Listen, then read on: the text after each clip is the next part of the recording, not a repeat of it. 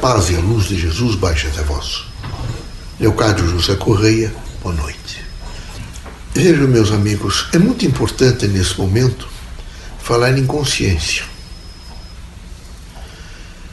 e falar em livre-arbítrio e falar em responsabilidade. Vocês todos, vejam, lúcidos, cônscios, evidentemente, da vida, com a certeza de que estão ativamente postos para reagir, reagir para procurar comida, reagir para falar, reagir para se expressar, reagir, enfim, para se defender, e uma dimensão imensa que vocês têm estímulos. É importantíssimo nesse momento vocês entenderem que deve haver uma bagagem moral em vocês muito forte. O dia que vocês perdem a bagagem moral, esta consciência de uma ordem moral, vocês perderam o sentido de vida. É fundamental que vocês, por exemplo, vocês casados, haja entre vocês um profundo respeito de integração e de uma ordem moral. Essa integração à ordem moral, ela deve alcançar as matrizes, inclusive do povo. Se vocês têm, são de classe média, estão bem empregados, têm salários, têm uma casa, vocês devem, desde eh, vestir-se até dialogar com as pessoas mais simples, como pessoas que trabalham para vocês, com procedência. É ordenamento moral. Se entre vocês há aquelas criaturas que, pela luta, às vezes, dos antepassados, vocês conseguiram e amealharam, amealharam um pouco de recursos e mantêm indústrias, empresas e mais do que os outros, vocês têm uma responsabilidade maior. Os homens fortes desse país, vejo, que enriqueceram muito, foram homens que imediatamente foram extremamente modestos e ajudaram a construir uma nação livre e continuam ajudando.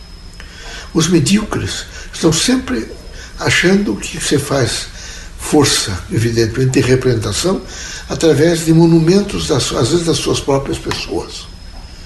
Sejam modestos. Entendam que vocês todos têm o dever de fazer sempre o crescimento da plataforma moral. Vocês, vocês têm o dever de tolerar o cônjuge. O dever. Mas a tolerância do cônjuge, vocês não podem é, cooptar com o cônjuge quando ele está errado. Porque vocês estão errando tanto quanto ele. Seja o homem, seja a mulher, é preciso ter por exemplo, essa plataforma moral, para que vocês possam chamar e dizer, olha, não está certo. Particularmente se vocês tiverem filhos. Quando vocês imaginarem que, por exemplo, nós temos um patrimônio, temos inúmeras propriedades rurais, temos propriedades urbanas, suburbanas, nós temos uma fortuna, lembre-se do Vietnã e dos ricos do Vietnã. Lembre-se de que não há segurança, meus amigos. Não há. Não, não esperem que amanhã vocês de repente estejam sentados em tronos de ouro e que vocês de maneira nenhuma. Não, não sigam essa linha de raciocínio que é uma linha falsa. Imagino que serão, por exemplo, que será a casa dos menos, não é? os menos afortunados, os trabalhadores simples, aqueles que utilizam toda a força do seu corpo para abrir valetas, para limpar esgoto, o salário mínimo não vai subir muito.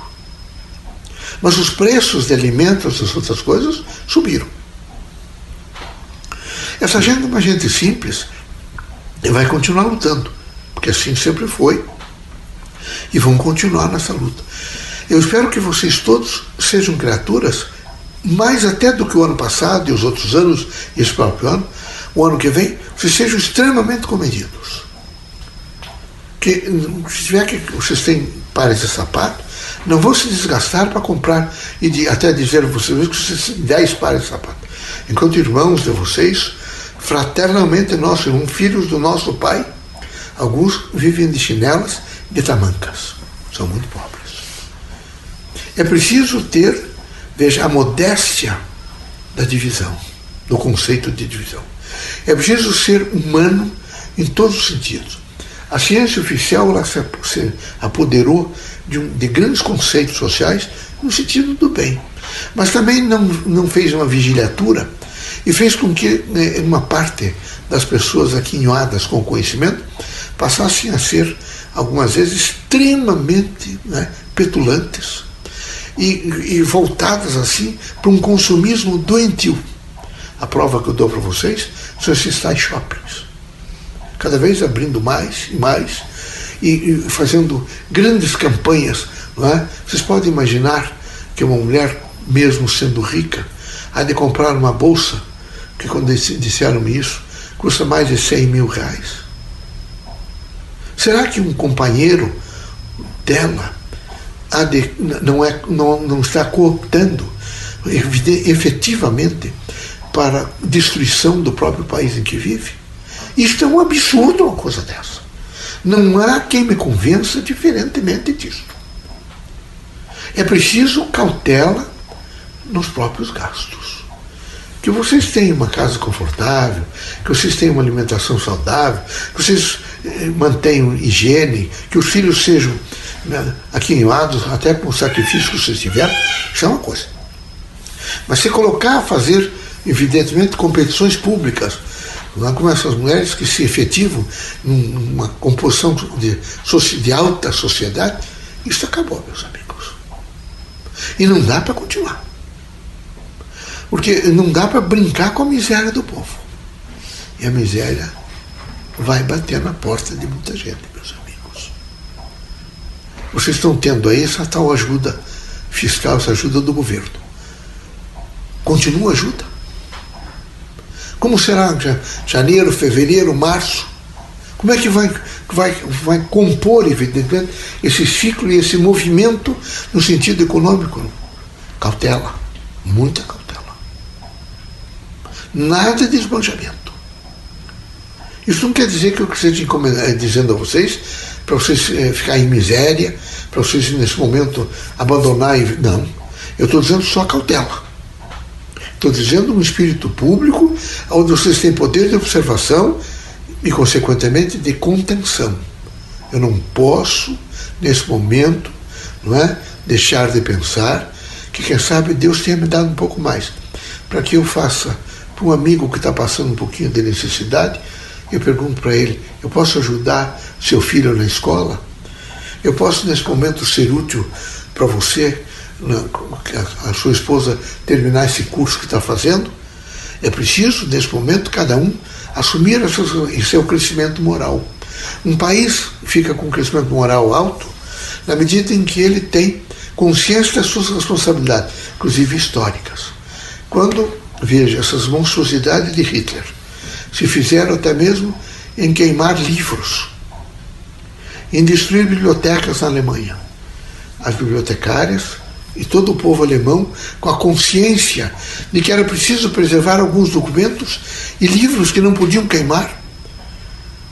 Os, na Alemanha se usam capas, as, as fraus colocaram zip embaixo das capas. Eles iam para as bibliotecas e as bibliotecárias vestiam a capa e eles saíam de lá duro, com os livros que não podiam ser queimados dentro das suas capas. Chegavam em casa e levantaram verdadeiros bunkers embaixo de, de casas que até hoje estão sendo descobertos eh, textos históricos e composições. Eles tinham uma, um grande ordenamento moral em toda a Alemanha. Grande ordenamento moral. Isso é muito importante que vocês todos saibam. É preciso ter a consciência de um permanente crescimento moral. Em tudo que vocês pensam, sentem, falam, dizem, particularmente Deus os colocou num país onde há, nós somos todos irmãos, mas nós temos uma fraternidade em torno da língua, dos usos, dos costumes e da própria história do povo. Então, isso quer dizer que todos somos responsáveis por todos quando encarnados. Que nós temos um grande potencial de construir um país muito importante. O Brasil há de ser sempre a pátria do Evangelho, o coração do mundo. É um país bom, um povo bom, que precisa nesse momento, que sabe, de uma ressignificação um pouco de vida, para fazer a valorização dos usos, dos costumes e daquilo que significa efetivamente a própria nação, portanto, a alma do povo. E nesse sentido desta alma, para que ele alcance, evidentemente, essa conceituação de Estado nessa constelação das nações do mundo, o mundo livre. Por isso, nós temos que dizer a vocês que vocês todos os dias devem sentir a responsabilidade de partilhar, de viver, é? de, de coabitar, de estar junto com todos. Eu vejo como nesse momento, por mais que vocês é, sejam pessoas de muita fé, todos os dias estejam em oração, mas basta caminhar um pouco nas ruas e verificar as pessoas de máscara e vocês já sentem a mudança e sentem que há um ar pesado, que há realmente uma diferença, que não é aquela, aquilo que é anterior. Não esperem que vai imediatamente mudar e que a partir do ano que vem, com um passe mágica, muda. Isso até parece aquela coisa de, de, pessoas que imaginam que basta colocar a lei que tudo muda. Não, tudo muda com o trabalho do homem. O homem tem que trabalhar. Trabalhar mentalmente, trabalhar socialmente, culturalmente, e manualmente, fisicamente e moralmente. Tem que saber colher os frutos de seu trabalho em uma plataforma moral. Ele tem que ser realmente um homem moral. É muito importante a construção do homem moral. O Paraná teve algumas pessoas muito importantes no sentido moral. Muito. O Brasil inteiro tem.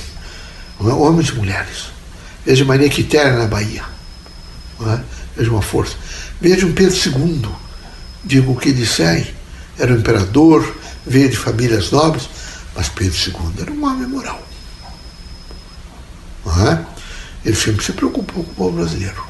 Ele teve um nível de dignidade Podia até ter reagido quando deposto, mas não o fez, mesmo tendo soldados leais, porque tinha amor pelo povo. Mas há outras criaturas extraordinárias. Veja a força de Tiradentes, é? que nunca delatou ninguém. Foi morto, não é? esquartejado. A rainha mandou jogar sal, destruir a casa e jogar sal no terreno onde ele nasceu, para que nunca mais prosperasse nada. Ele não pediu outra coisa senão liberdade para o povo, dignidade e um tratamento mais humano. Só isso ele pediu. Mas era uma, uma época difícil, uma época quando falar em liberdade era praticamente crime. Então é importante que vocês saibam que já se alcançou grandes estágios no sentido da conceituação humana e do equilíbrio, evidentemente, social. Mas é preciso continuar. E essa continuidade se faz com essa plataforma moral de cada um. Que no conjunto de todas essas plataformas individuais se forma é, uma, uma grande composição de mentalidade humana nacional. E assim vai se construindo um país forte, uma nação com uma história viva e um Estado absolutamente e juridicamente composto em torno das liberdades públicas, que é a democracia. Por isso era preciso que houvesse em vocês muita luz no andamento da vida, numa propositura de fé, de esperança e com o chamado assento da caridade, aonde eu posso ser útil aos outros e os outros também podem ser úteis a mim. Eu sou alguém que está em permanente interação com todos. É? Aos meus irmãos que me ouvem e que preocupados nesse momento com o andamento do coronavírus, quero sempre pedir paz, harmonia não é? e muita esperança. Todos os dias, quem sabe, é preciso abrir aquele portão de ferro que se fecha para não deixar a esperança entrar. Abram, ele vai fazer um pouco de barulho, mas ele vai permitir que a esperança entre e saia livremente. Campeie não é? aquilo que realmente representa campear, procurar e possa se expressar, permitindo a materialidade daquilo que vocês imaginam como necessário para o andamento da vida da Terra. Não se assustem, não é? use todos os meios da paciência, da força de vontade e da coragem. Sejam criaturas justas, íntegras, porque prósperas no sentido da fé no Criador e integrados por esse sentido de, fé, de esperança, de caridade, possam estar sempre, todos os dias, realimentando aquilo que representa, vejo, equilíbrio social, equilíbrio de vida, saúde, prosperidade e, portanto, integração de todos. Deus os abençoe, Jesus os ilumine, contem sempre conosco, estaremos sempre junto de vocês e corajosamente haveremos de chegar o dia seguinte, vejo com saúde, com prosperidade, com paz. Lembrando sempre que o Brasil tem uma grande missão, é uma missão esclarecedora e aqui tem um plantel extraordinário de médiums e alguns ainda em fase de formação, mas que hão de permitir é? uma integração de ciência, filosofia e religião em um ordenamento de cogência e, portanto, de uma ordem moral. Deus os abençoe, Jesus os ilumine.